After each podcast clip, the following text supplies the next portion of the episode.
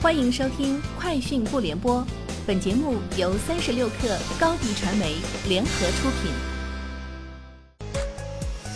网罗新商业领域全天最热消息，欢迎收听《快讯不联播》。今天是二零二一年三月十五号。据知情人士透露，荣耀最快将于七月发布分离华为后的真正旗舰产品。不出意外。这次将用上高通最新的旗舰级芯片骁龙八八八。对于高通，荣耀 CEO 赵明此前表示，荣耀所有供应商已全面恢复合作，包括高通这样业内顶级的芯片制造商。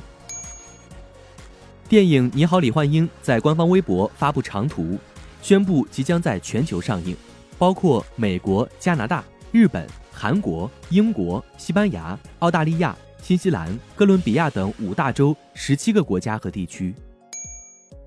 美团于近日内测了群聊功能，美团 App 内的群聊功能需要由商家开启，其入口则在用户在该商家店铺内购买后会弹出邀请入群的通知。美团官方表示，群聊仅限于店铺订单或营销问题的讨论。另外，群聊内提供商家红包功能，用于给用户发送相应的优惠券。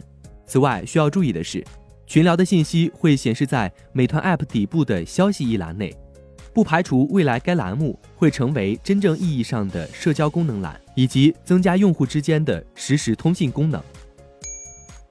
据任天堂的合作伙伴和供应商称，该公司正在为未来一年游戏软件和 Switch 销售创纪录做准备，这比投资者的预期要强得多。据该公司零部件供应商。软件发行商和零售商的高管称，总部位于京都的任天堂计划在截至二零二二年三月的财年，实现 Switch 游戏机销量持平或略微增加。分析师的预期为下降。任天堂发言人拒绝置评。最新报道显示，在美国市场上，特斯拉也已彻底占据主导地位。去年，他们在美国电动汽车市场的份额高达百分之七十九，这也就意味着去年在美国市场。已注册的电动汽车中，平均每十辆中就有八辆是特斯拉的电动汽车。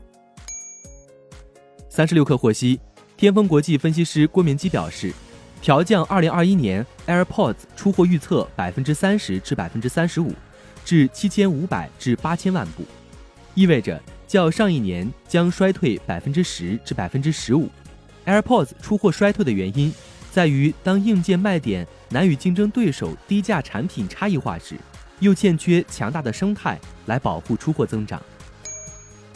据媒体报道，苹果将减少智能手机 iPhone 十二 mini 上半年的生产量。